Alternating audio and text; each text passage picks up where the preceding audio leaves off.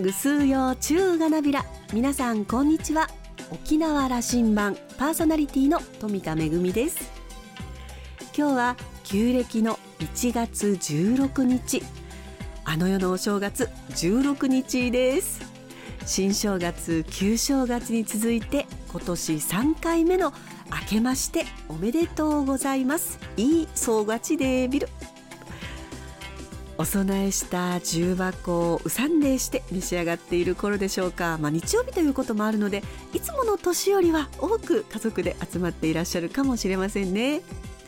新正月旧正月そして16日を迎えてようやく本格的に今年が始まったという感じです。今年も1年よろしくお願いいたします。さあ沖縄羅針盤今日も5時までお届けいたします。どうぞお付き合いください。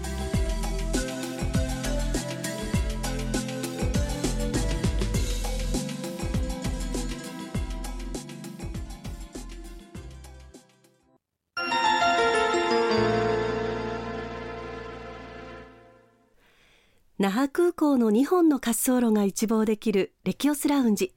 今週はミュージシャンの千奈貞夫さんをお迎えしました。おしゃべりのお相手はラウンジ常連客で沖縄大学地域研究所特別研究員の島田克也さんです。千奈さんは1945年大阪生まれ。今や沖縄民謡界の大御所ですがお父様は民謡界に多大な功績と影響を残した故千奈定藩さんです。1957年にそのお父様と共に沖縄に移りその後登川誠人さんの内弟子となり12歳でデビューしました。そして1978年にアルバム「赤バナー」で全国デビュー。これに収録されていた「バイバイ沖縄」が音楽界はもとより沖縄社会に大きなインパクトを与えました。1995年には東京大阪で開催された琉球フェスティバルの音楽プロデューサーも務めています。今回は千奈さんに代表曲バイバイ沖縄にまつわるエピソードや島唄への思いを語っていただきました。それではどうぞ。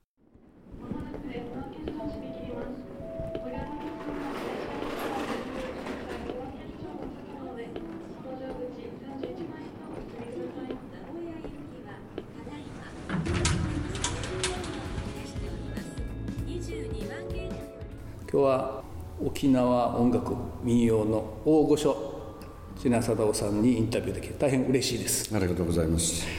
復帰の72年、はい、もう52年経ってるんだけどもあの頃はおいくつでいらっしゃるかな？30、345ぐらいだったでしょうね。どんな気持ちであの5月15日を迎えておられました？記憶あります？雨の日でしたかね？いや記憶ないですね。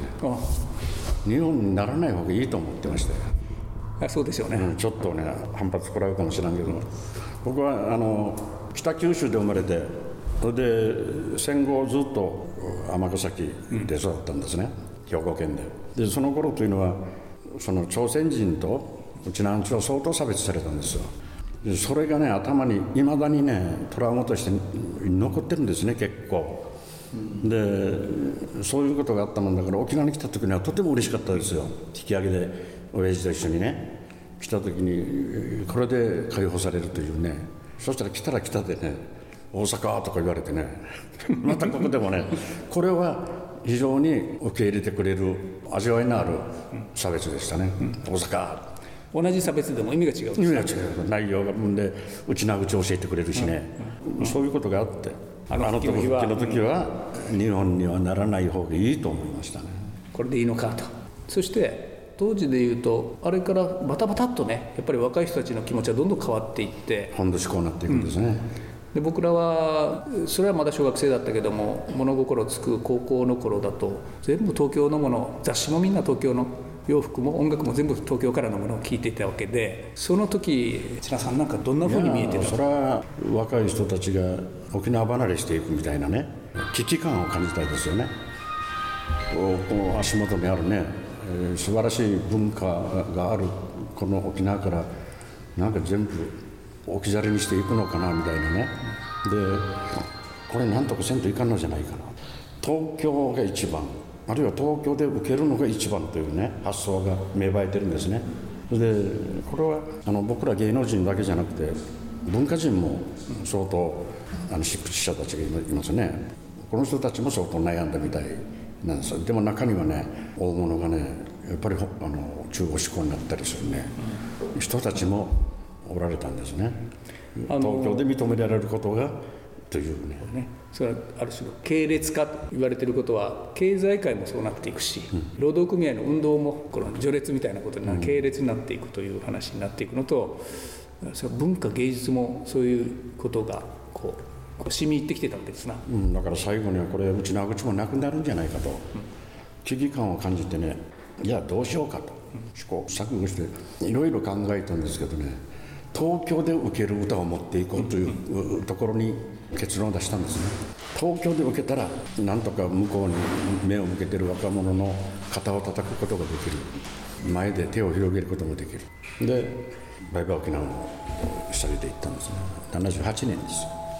1900それは沖縄ポップスと。ポップスにしたんですポップスにしないと絶対理解してくれないだろうという。ね1978年。78年。アルバム名は赤羽です、はい、そしてそれが受けたと。ある程度ねある程度のなんていうかな。特にね本土の一級品のミュージシャンたちからなんか興味をね持っていただいてそこから交流がいろいろ始まりましたですね。えー、木梨吉さんやそれから77年に1年前にハイサイさんでね本土デビューして。後から林ンバンドが出ていったり、はい、で80年代に入っていくわけですよね。これが集団就職で本土に行った人たちあるいは大学で本土に行った人たちのいろんな人の話を聞いたことあるんですがもうすごく勇気を得たと。嬉しかったというねで出てきた作品がもうこれは僕らでもみんなわかる「バイバイ沖縄に」はい、あの歌詞はあれどんな意味を込めたんですか？あれは実は内容とねタイトルとねちょっと僕は違う認識があって沖縄がどっかに行ってしまうんじゃないかという、うん、ででもそれをやるとまたなんかイデオロギーのどうのこうのというね、うるさいことになるなと思って内容はただの観光というか沖縄の良さをね広めたいと。ところが心の中は裏腹がね。そうでしょう、え表面的にはそうしたけども。分かる人は分かってると思うんですけど、ね、あんまりこういうことしゃべるとね沖縄から初めて極右の未来を下げてきたやつがなんかちょっとうさんくさいこと言っとるなみたいなことを思われたらいかんのでね。バイバイ沖縄。沖縄が沖縄じゃなくなるんじゃないかという危機感に苛まれておられたね、はい、ですからあれキャニオンレコードでしたけど沖縄が最初にバック来たんですよ。レコードのね。バックがバックというのはあの最長も、うん、これが沖縄から来たんですよ。で宣伝部のプロモーターたちがすぐそういうことを、ね、知らせてくれるんですね。で沖縄から来たっていうのが一番嬉しかったですね、じゃあこれはうちなんちの中にもある種のそういう危機感で聞いてる人はかなりの数でいたはずですよね。いたのか新鮮を感じたのか、いわゆる沖縄のメロディーとポップスと融合させた作品に対してね、うん、まあそっちの方が大きいと思いますけど沖縄のものが本土で多少なりとも注目されると嬉しいもんなんですよ。してやったりみたいなね、うん、あの沖縄の中ではねその千奈さんがポップスとそのいわゆる大和音楽と沖縄音楽を融合させた形で展開して、まあ、出したということにあの伝統的な音楽家たちからはかなり批判もされましたよね。相当されました、ね、相当されましたか。脅迫もされまして。それはうちながこんなもんじゃないよという話ですよね。僕は担い手というふうにあの業界からはね。そりゃそうです、うん、担い手だというふうに見られてたもんですからそれまではサラブレッド扱いされてましたから。でそういうバイバ沖縄とかの作品をやり始めたもんだからやっぱり諸先輩たちから相当非難うちの親父にまで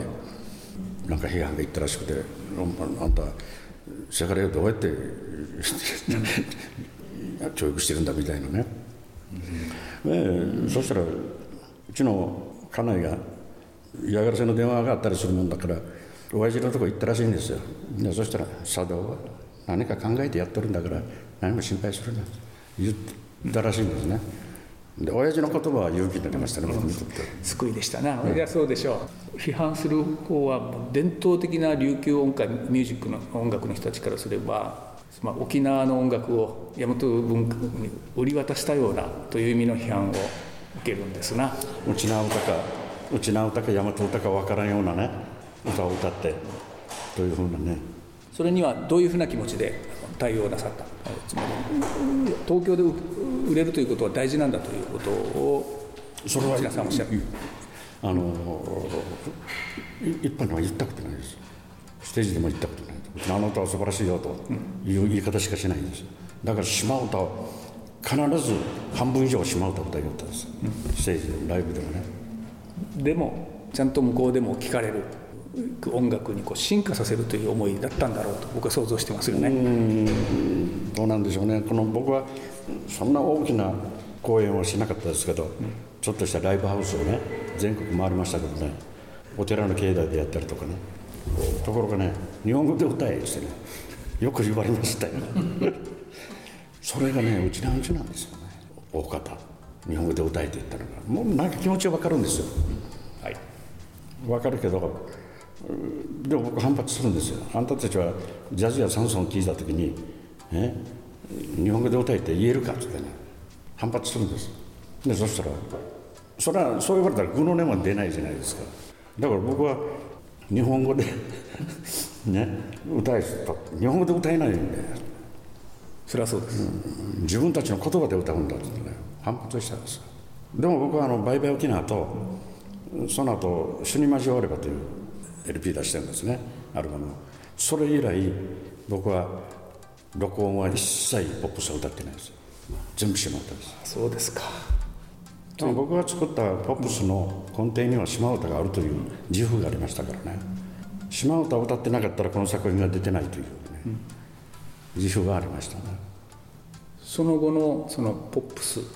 日本人多くが聴かれるようになる沖縄テイストの音楽がこう広がっていくことになっていくわけですけどね。えー2024年に今なりましてね。時代がまた変わり目になってるなという感じもあるんですけどね。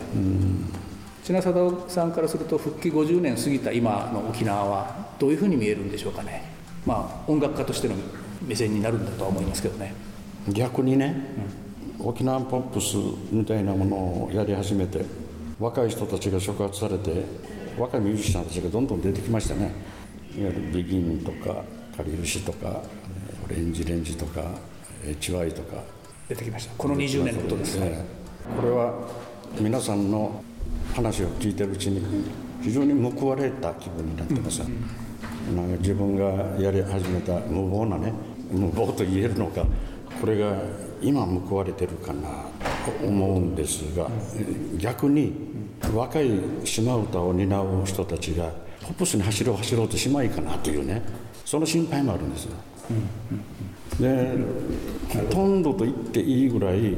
若い人たちが島唄のアルバムを出した時に23曲はねなんとなくね、えープロモーション用なのかポップスっぽいものが入ってるんですよ。日本の万人受けするようなね。売り上げが伸びる。あ ですからさあ果たしてどんなもんかなもっとうちな島唄を鍛錬してからでも遅くないんじゃないかなというね。確かにうまい子たちが出てきとるんですよ。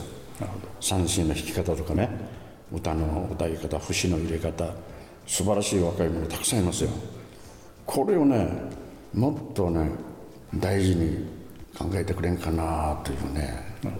ほど、まあ、沖縄社会の今あの見えることで言うとですね内縄口を見直そうというのはこの十数年すごく高まっているんですよね。内縄口できないというのは恥ずかしいというムードになっていてね。これはねなかなか難しい。僕はあの血な口をなんかやりましょうとか言ってなんか弁論大会みたいなものもあったりするんですけどね原稿を読んでるんですね。これはうちな口じゃねえよって。そう思うんですよ。やっぱり暮らしの中でねどうやったらだから学校でね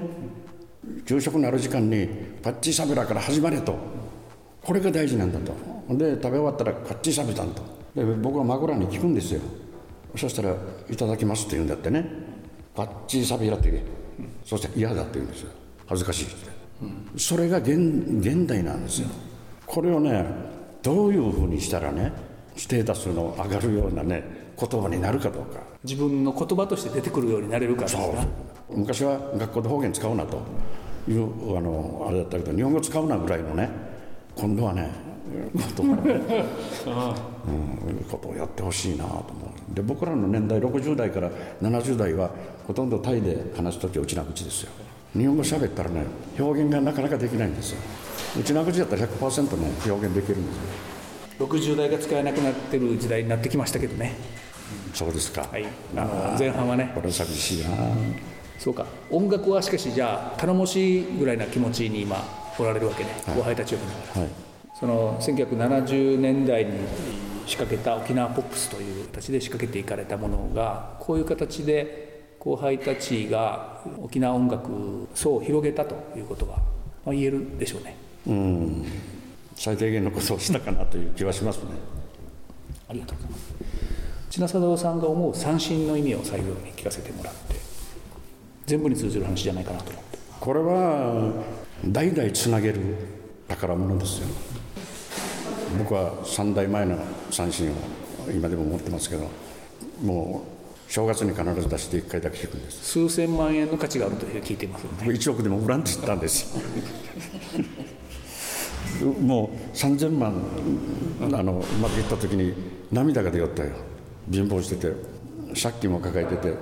これ売ったら楽になるけどなと思って1億でも売らんと言った時に涙が出よったですね。親を売ることができなかったです。それがネーネーズの小金の花につながったかな？筑紫哲也が感動した話はそこにあるか。いやいやいやまあね国内の花はアジアの人たちがなんで自分たちの国をねもっと大事にしないかねという作詞家の岡本さんの思いだったんですよねテーマとして長いこと持ってたらしいですよ最後にはい令和の時代を生き抜く若いミュージシャンたちにメッセージもらいたいと思います。今のまま頑張ってくれたらいいんじゃないかな。別にもう言うことないですよ。かえってね僕の方が彼らからパワーをいただきたいぐらい置いてけぼりされるのは嫌だから。追いぼれていくのは嫌だから。まだまだお前らにも負けんぞというぐらいのね気持ちで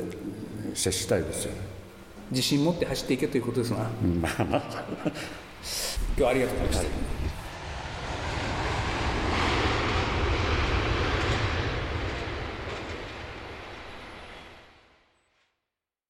もう20年以上前のことになりますが、千奈さんのテレビ番組のアシスタントを務めていたことがありました。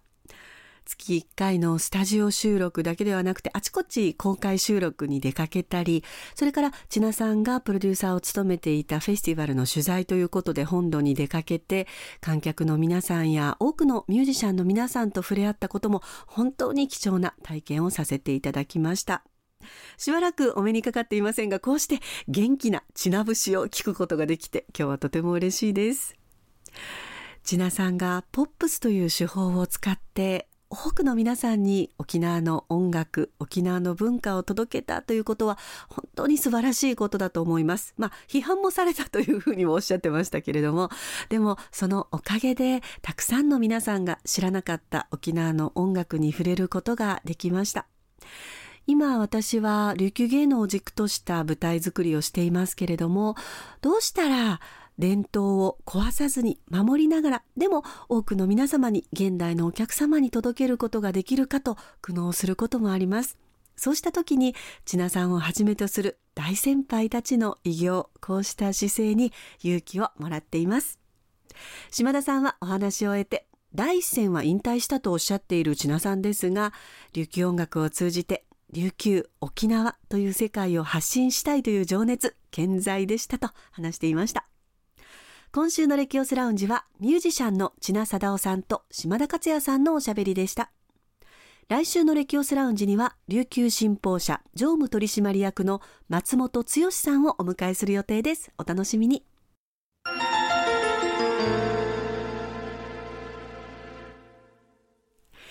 めぐみのあしゃぎだよりのコーナーです。先日行われました首里城の復興イベント。首里城ファンタジアナイトの演出を務めましたのでそのご報告です。スタート以来毎年好評いただいている首里城復興イベント。今年度は首里城ファンタジアナイト。琉球文化テーマパーク体験型イベントと題しまして初めて首里城の城郭内で開催しました。琉球王国時代の衣装をまとった案内人たちが城内の見どころや復興の様子をガイドしていきます。幻想的な光に包まれた首里城で琉球王国時代へタイムスリップしたような雰囲気をお楽しみいただけます。城内のライトアップがあったりプロジェクションマッピングがあったりそしてクイズ大会とか、えー、それから琉球舞踊の実演があったりと盛りだくさんのツアーでした。一つはだいたい40人ぐらいのチームになって場内を回っていくんですけれどもこの参加者のご希望が多くて、えー、今回はですね10倍くらいの倍率だったというふうに聞いています。ライトアップされた場内本当に幻想的な雰囲気でした。たくさんの皆様にご参加をいただきましたけれどもえー、場内のプロジェクションマッピングで私がいいなと思ったのが今回ですね随泉門に登る階段のプロジェクションマッピングがあったんですね。水の流れをモチーフにこう湧き水から水が流れてくるというイメージだったんですけれどもその水の中にお花が流れていたり竜が登っていたりする中をそのプロジェクションマッピングの中をお客様は進んでいきます。子どもたちもたくさん参加していたのでお魚ごっこをしながらその随泉門に向かって登っていく姿とても可愛かったです。今回のイベントを通して復興が進む首里城そして首里城という場が持つ神聖なパワーさらにはこれからいろんなことができるぞという可能性もたくさん感じたイベントでした。めぐみのあしゃぎだよりのコーナーでした。